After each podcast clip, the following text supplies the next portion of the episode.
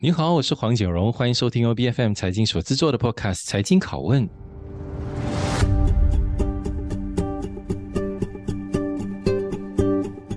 在新冠肺炎疫情爆发之前，共享办公室才刚刚在马来西亚开始发展，但没有想到的是，刚刚萌芽的新创产业却因为疫情几乎被连根拔起，而生存下来的绝对是这个领域的佼佼者。其中有一家公司就是 Work。那作为大马本土起家的共享办公室业者，他们最近已经从新加坡独立基金管理公司汇利资本，还有其他的这个投资获得一千万令吉的资金，来扩大他们在这个领域的版图。预计要在二零三零年创造总值三十亿令吉的共享办公室市场。但摆在眼前的事实，共享办公室它真的有那个前景吗？因为根据全球房地产研究中心 JLL 最近发布的报告显示说，共享办公室在高度密集的吉隆坡而已，好的这个渗透率也不过就是一巴仙，那更不用提其他的这个州属。这到底是因为我国市场未成气候吗？还是我们的企业没有这个需求？今天我们很高兴能够邀请到共享办公的业者 Work 房地产及产品研发部主管王甲豪来到节目现场，来跟我们分析这个崭新的领域到底会怎么样改革。马来西亚办公室的未来，贾豪你好，嘿，锦荣博士你好。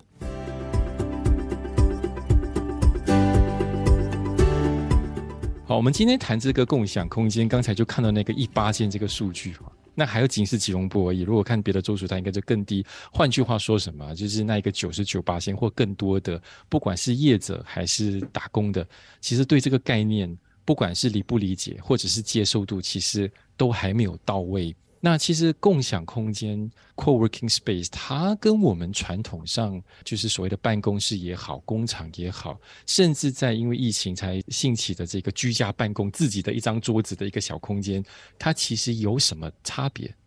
对你刚才所说的，在一八仙的渗透率有，在吉隆坡，如果我们对比其他的区域，比如说新加坡、上海，嗯，在亚洲区域了，这个我们的渗透率是稍微偏低的。其他的地区，他们都已经可能在六八仙，啊，新加坡是三四八仙之间，所以我们吉隆坡相对来讲是比较低。我觉得这个灵活办公或者是呃共享办公啊，其实是一个在世纪的转捩点了。如果我们对比之前。Right sharing, e-hailing 就是共享经济中啊，共乘车或者是在呃租房子的方面呢，他们已经慢慢的起步。然后在一开始，他们可能大家不是那么的熟悉，可是过后啊，现在啊都已经很普及化了嘛。共享乘车或者是共享公寓非常普及化。那我们看共享呃办公室啊，其实在大流行以后呢，大家的一个思维的转变哦，其实已经不再陌生啊，是已经趋向非常的蓬勃的发展了。研究报告会显示，其实到了二零三零年，其实估计是三十八线的渗透率，所以这个是非常大的一个发展的一个机会啊。目前大家使用办公室，可能已经对居家办公啊，对远程办公啊，或者混合办公啊，就好像今天我们在呃录音室，其实我们也是有一个远程的一个交流，所以是非常的呃普及化，大家的接受度非常的高。但是我们在看那个刚才您提到的那个三十八线，它可能更多是一个全球的一个趋势嘛。那我当然可以理解，比如说像纽约，你知道纽约它三分之一大概五千多六千万人，这个从业者他是 freelancer，所以他就需要这样的这个空间。那可能在马来西亚，它的这个占比就没有那么大，而且我们谈占比，你要分可能吉隆坡跟马六甲、吉隆坡跟吉兰丹的这个差距又很大。然后我觉得也包括像贾豪刚你你提到一个点，就是我觉得很重要，就是我们它是一个习惯性的问题，就是我们你说像我们这 e-hailing 都好。但是他的这个习惯跟去到这个这个弹性办公室空间的概念有一个差别，是我们现在谈的不再是说，哎，我们到底今天要不要叫个车子，然后就可能付一个五块钱，最最低这个付费。你谈的是一家公司可能对于这整个空间的规划，对于办公室的这个需求，而这个它就不仅是说，哎，我今天想要这么子做就可以这么子做，所以它一定会为什么只有那一八线，它一定有一些障碍。导致说马来西亚的企业的这个接受度没那么高，哪怕个人，我就我很喜欢啊，这个就是共享空间，我就不想回到办公室。但是可能重点还是那个公司，所以你觉得来到今天为止，so far，为什么我们那个一八先是在区域其中一个 one of the lowest？它的那个障碍在哪里？嗯，当然我们在对比大城市的时候，比如说新加坡、上海，然后我们拿吉隆坡或者是巴生谷一个区域来对比了，就相对来说，就是我们采纳这个共享办公的概念比较慢。而且你看，如果两三年前大家提出远程办公，或者是你没有自己的办公室，哎，大家可能对这个概念比较陌生，或者是呃接受度偏低哦。可是今天呢，如果你再看回去这个报告研究显示的话了，是真的是印证了这个是个大势所趋。你看大家不管是大企业、小型企业、各种企业，他们对远程办公、混合办公，或者是要那种三天在家办公、两天去办公室的这个接受度已经非常高，而且是已经成为一个习惯或者一个必须哦。所以在企业的角度来说，他必须要让员工满意度增加，就是讲我要留住人才，那人才他们需要的东西，我一定要给予他们。他们需要很高的自主度、自由度来上班，那我们也是要给予他们哦。呃，另一方面，在共享办公可以给他的，除了是员工的满意度之外了，也是节省很大的成本哦，成本开销。所以这个是在两方面的驱使下，我们看来是个大势所趋，企业都会朝向这个前进。好，我想可能有一个重要点就是成本的问题啊，因为这个是企业它到底愿不愿意把它原来惯有的这个模式，有自己的这个办公室，转换成或者是把这个弹性空间给纳入他们的工作的模式的一个其中考量点，所以成本肯定是一个关键。好，你能够让我们知道一下，其实这个传统的跟这种共享空间的这种弹性办公的成本上，其实有什么差距？差别在哪里？跟它的差别会有多少？对，那我就来谈谈啊，我我们其实的目标是彻底的解放房地产行业，或者是让它自由化。所以我就对比一下，好像呃，Amazon 亚马逊啊，他们以前在电子商务或者是云端服务，他们普及化一样的概念哦。以前大公司企业可能他们都有自己的伺服器哦，server，然后慢慢慢慢的大家发现了，其实我们不需要每个人都拥有一个伺服器，一个 server。其实我们需要这样子的服务，我们需要全方位的服务，但是在某种阶段，不同的阶段，我需要的那个分量不一样。那与其大家都拥有一个伺服器，还不如哎，亚马逊、Amazon 他们有最好的服务。根据客户的需求，你按月的付费。如果你的需求增加的话，那你可以采纳更高的配套，或者是更好的服务，增加那个使用率。那把它带回来共享办公的话，是一样的概念哦。其实现在大家发觉到，哎，房地产或者是啊我们的公司不是我们的核心业务。大家其实是需要一个地方工作，需要一个很好的，比如说谷歌的类似这样子的 Google Office。非常好的办公间，但是我其实不需要拥有它，不需要去管理它。如果有人帮我们操作的话，那更好。那其实我是可以在用最低的成本，当我需要的时候，我可以快速的增加的那个人员；当我不需要的时候，那把那个办公间还给给我们，那 work 我们可以去的把它呃租给其他的用户，那就会最大化的节省了那个浪费，也避免了企业他们去花时间在不是非核心业务当中。那但是我可以想象到，如果我是刚来到马来西亚设公司，那我一开始就没有这个办公楼，那我也当然可能很容易的就会说，哎，我去找你家公司来帮我们规划一下这个空间，因为我本来就 start from nothing，对吧？所以我可以这样做。但是如果是那些已经是有自己的厂房、自己的办公楼，然后不管是可能我在一家大楼住了三层，或者是自己已经。建了这样子的一个一个办公楼，有自家的一个办公楼，或者把这个 shop lot 可能整排给租下来，甚至买下来。好，而我相信说很多马来西亚现有的这个公司跟企业都是这种模式。那你要怎么样说服他们？就是说，把你现有的这个弹性的空间能够混合进去。他们现有的这种比较固定式的工作空间，跟它的好处是什么？因为我可以想象说，反正我都已经付了那么多钱，之前投资了那么多，我干嘛还要再另外花一笔钱跑去做这个 co-working space，另外要再支付这一笔钱？我说这个本身就是一个成本的先一个考量，更不用提说接下来其他还有一些考量。好，我先说这个，其实我们要怎么样说服，就是我们这些既有的中小型公司或者现有的公司，以从这样子的模式把这个弹性的空间给纳入进去他们的这个考量里头。嗯，所以其实，在目前啊，好，我刚才有提过，就大流行以后，大家思想上和思维上已经转变了，真的接受度是高。所以我们目前所做的，不是去说服他们，而是让他们充分的去呃，达到他们的那个想要的一些节省，不管是钱也好啦，烦恼也好啦。所以我举个例子啊，为什么现在的公司都会趋向于用共享办公室啊？因为现在如果你看呢，大环境底下，其实大家的行业的周期啊，不断的改变。可能变得更快、更压缩。就是可能两年以前，你可以看到，诶，电子商务非常的蓬勃发展，那我们要大量的请很多的人员。可是现在你看，诶，其实他们慢慢的又改变了那个周期，又好像慢慢的有一些麻烦啊。啊，银行业也是如此哦，就是大家都不断的有一些行业周期的缩短。所以在人员的预估方面呢，或者是你的企业的发展、业务的发展上面呢，其实你是非常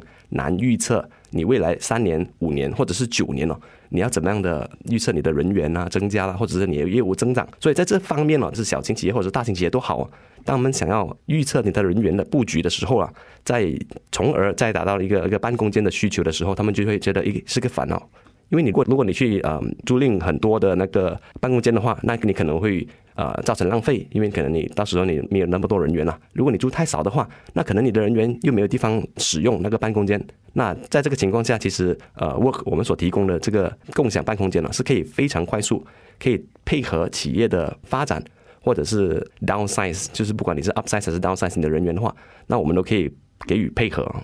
所以就是说，你们的这个之间没有这个合约的这个捆绑的吗？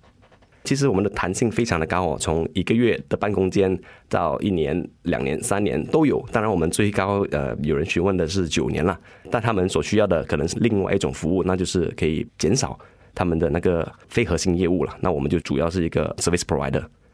是，这可能我们待会回来要谈谈一下 Work 本身的这个业务的这个版图哈。但是我可能还想要理清更多共享空间。我觉得可能很多企业一样会有的这个疑问，包括说什么呢？就是我要把我的员工都放在同一个建筑物或者同一个一个地方，它其实也不是没有原因的。就是当我要我的员工有更多的这个互相的接触。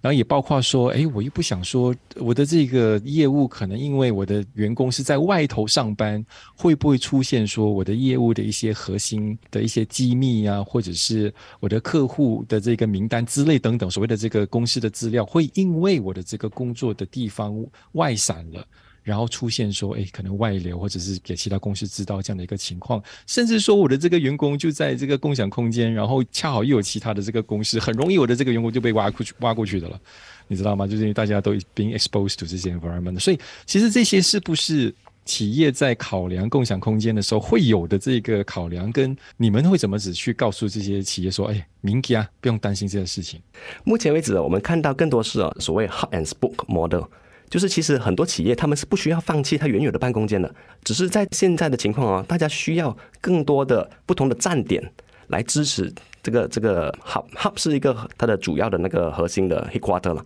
所以 spoke 是有很多站点，所以在这种情况下，如果那个企业它需要有自己一个办公间、自己的办公楼的话，那它还可以维持。那在这个情况下，它也可以让它的员工可以在一些非必要的情况下，比如说我们不需要都在同一个办公楼办公。你可以在可能其他的天数，你可以在离你的家里比较靠近的地方，或者是离你的客户比较靠近的地方上班，那就更有效率，而且员工也会更 appreciate 这个公司为他们着想了。嗯，好，这个概念听起来就，当你一谈这个 hub and spoke 的这个概念的时候，它的就不一样，它是基本上就是整个一个 hybrid 的一个 office arrangement 呢，就不仅是说在过往的那一种，就纯粹在自己的办公楼而已。好。那我就可能想把这个焦点转过来，就问一问关于这个公司本身。那说老实的，我在讲这个 co-working space 的时候，我一定会想到就是 WeWork，因为那个实在是一个你没有办法忽略的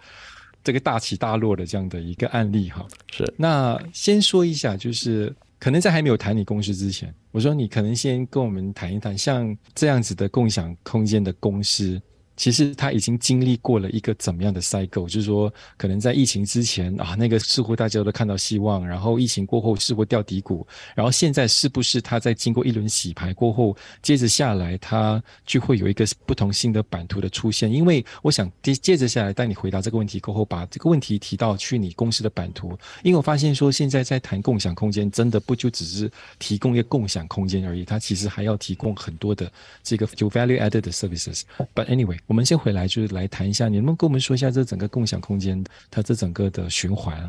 对，当然在刚才有谈到是一个个别企业啦，不同不同的方向或者是他们经营的模式，那个呃不同的企业有不同的方法啦。但是在一个呃行业当中哦，我可以说的是，现在的行业是趋向于稳定或者高速的增长。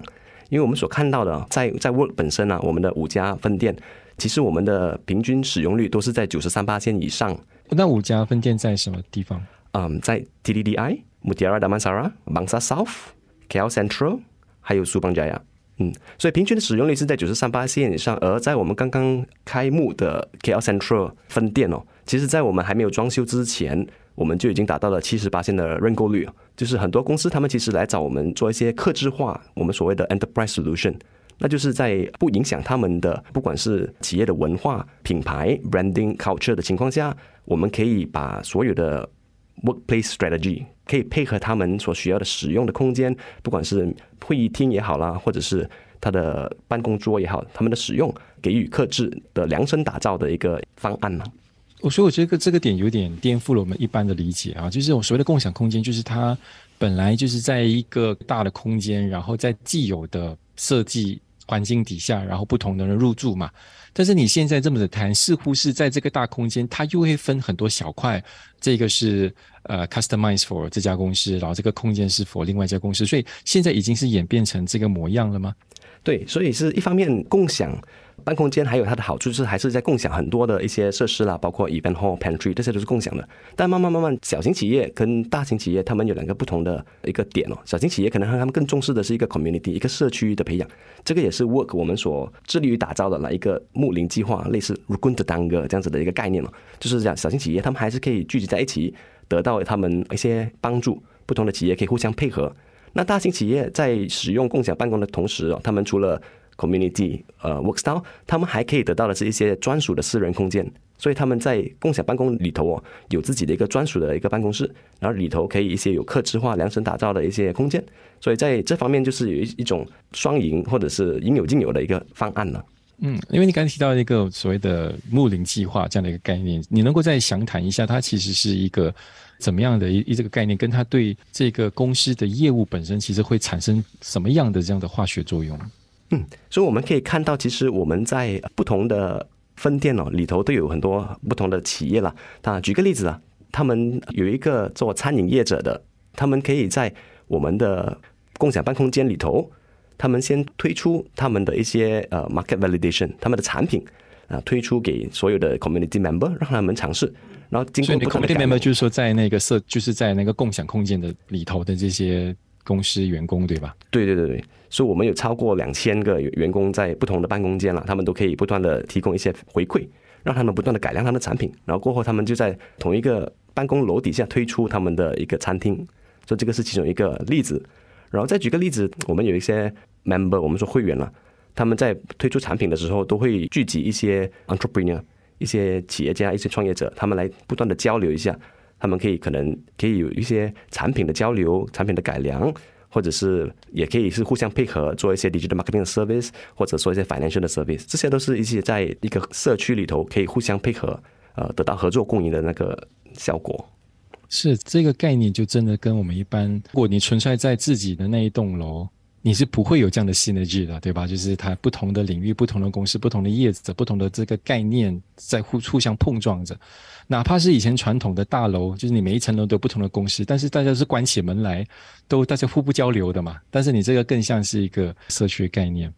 好，那我可能就是在想多问一句，像你刚才一说的，你的这个在 KL Sentral 一推出的时候，甚至还没推出的时候就已经七十八仙的这个询问率，然后这个整个的租户率大概就是九十三八仙，而这个远远比。一般其他的可能四五十八仙那个来得高，然后甚至我看过资料说，你们在一开业二零一七年就开始赚钱了，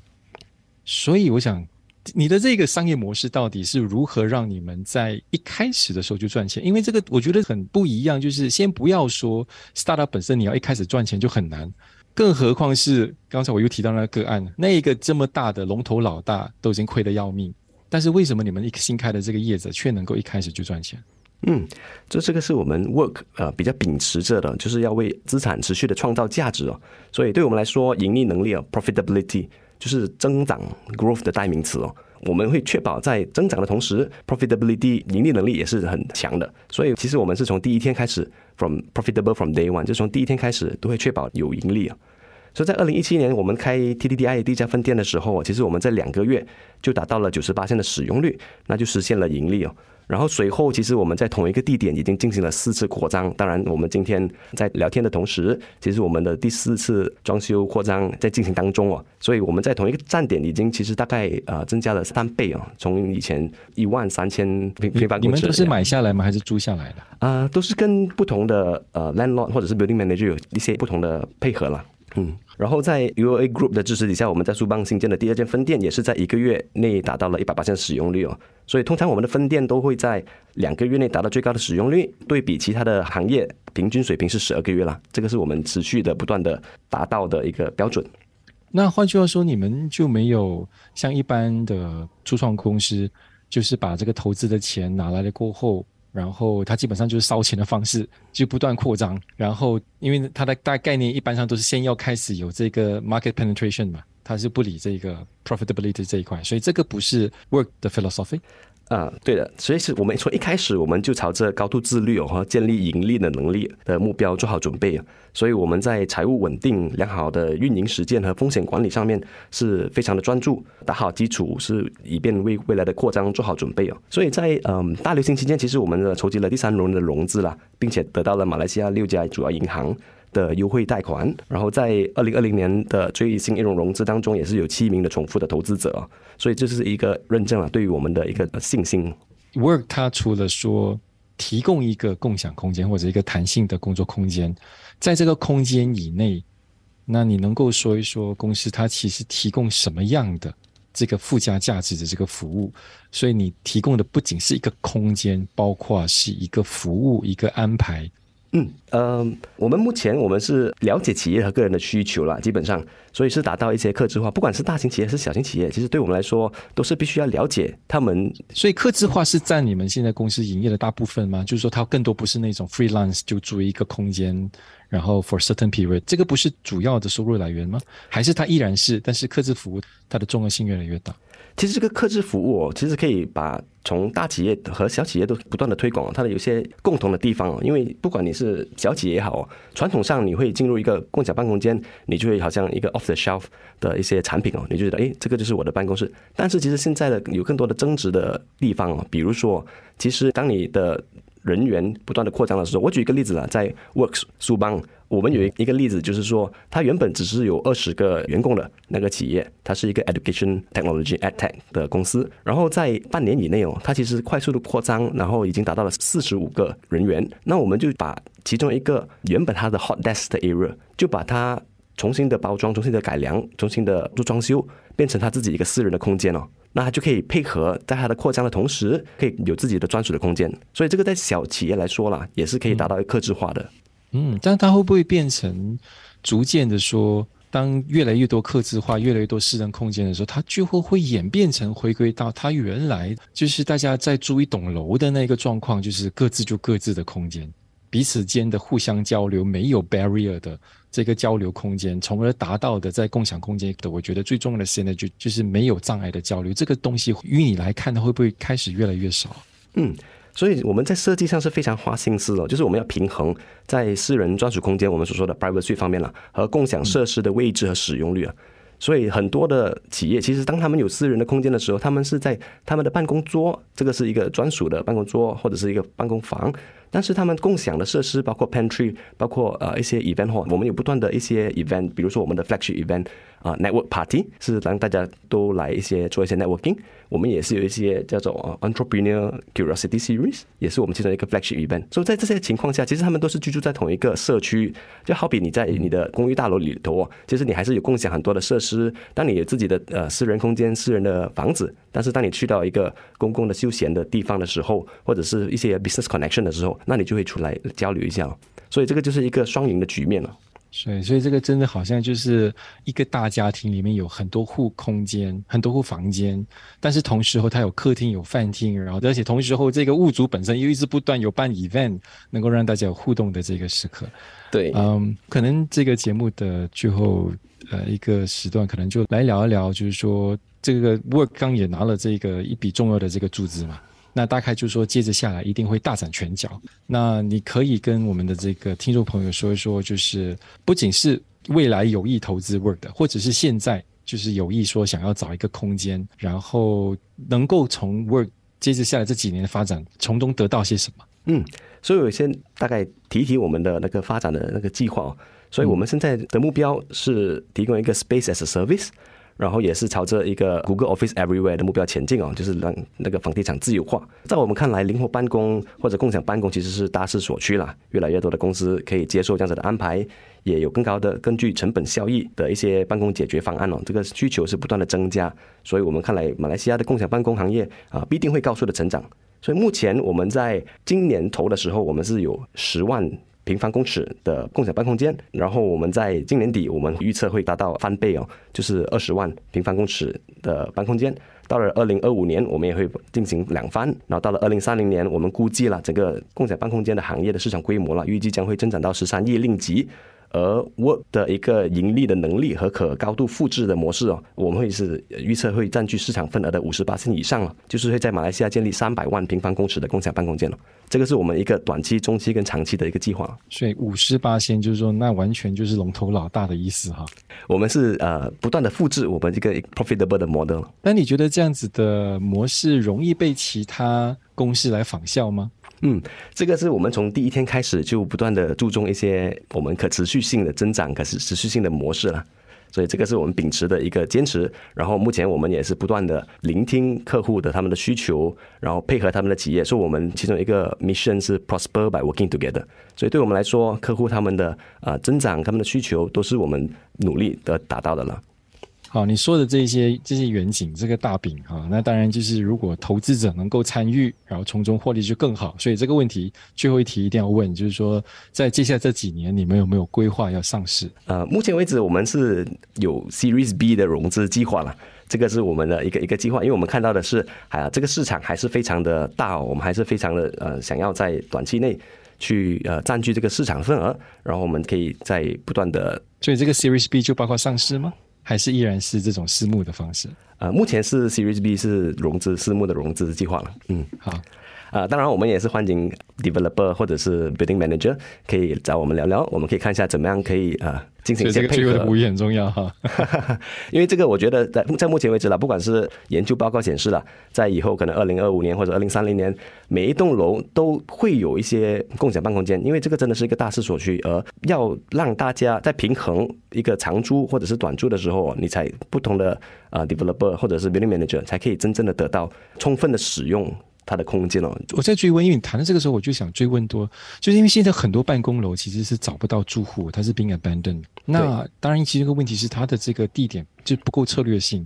所以这个共享空间它其实也要考量这一点嘛，就是说它没有办法在一些比较偏远的这个地方设立这样的空间，它必须一定要在市区吗？所以你可以看到，其实现在呃，我们马来西亚有很多 overhang 的一些产业 property。当我们看那个 demand 的时候啊，其实要找办公的客户企业是有的，但是他们需要使用的方法已经改变了。对比以前，他们需要长租，可能一个六年、九年的那个租期，或者是很很高的投资哦，investment 哦，for 让那个 renovation 或者是一些好几百万的那个投资，这些都是他们的考量的点。所以在 developer 或者是管理人 building manager，虽然他们很想要可以配合这个企业，但是始终不是他们的核心的业务。但对我们来说，我们就是一个桥梁哦，衔接一个 demand 跟 supply。说 supply 来说，其实是很多优质的办公室，他们不断的翻新，不断的保持着那个水平水准。但是对客户用户他们的那个需求已经改变了，所以他们需要一个桥梁来衔接。所以我们大概看到的是，每一栋楼可能有二十五八千的共享办公间哦，是一个非常舒适的一个目标。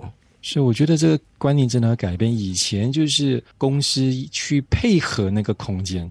对吧？在安排自己的人手，这个那个。我觉得现在是空间要重新设计来配合企业的需求。如果能够做到这个转变，哪怕是在比较偏远的地方，因为你总有员工可能就是在其他自己的 home town。然后也依然能够，如果能够这样具有伸缩性的话，它其实也能够把具有的这种 overhang abandoned 的这个 building，不是 abandoned，就是它没有住户率不足的这些 building，能够让它重新复活起来。好，非常感谢你，贾豪，你今天接受我的访问。哎，谢谢景荣博士。财经拷问是 BFM 财经制作的节目，你可以在财经财经都来麦和 BFM 的网站以及各大 podcast 平台收听到我们的节目。这个节目财经拷问每逢星期三更新。对我们的节目有任何的意见，都可以 PM 到我们的脸书专业。